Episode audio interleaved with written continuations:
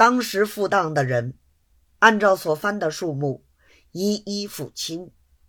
黄三溜子赶着把余下三摊摇完，算了算，通台的人只有彭太尊顶书，大约有五万光景。黄三溜子后三下迎些回来，只有三万多了。钱庄李老板是头一个大赢家。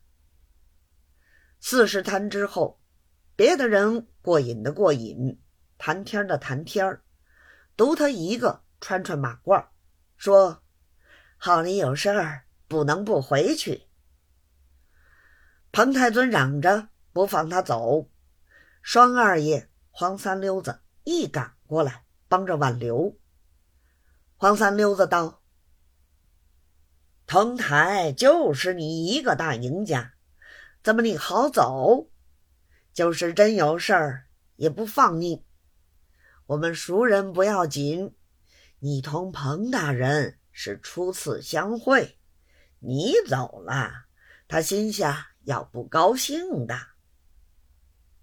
前店里老板却不过众人的情，只好仍旧脱去马褂，陪着大众一块儿吃饭。虽然是双二爷专程备了好菜请彭太尊，无奈他赌输了钱，吃着总没有味儿。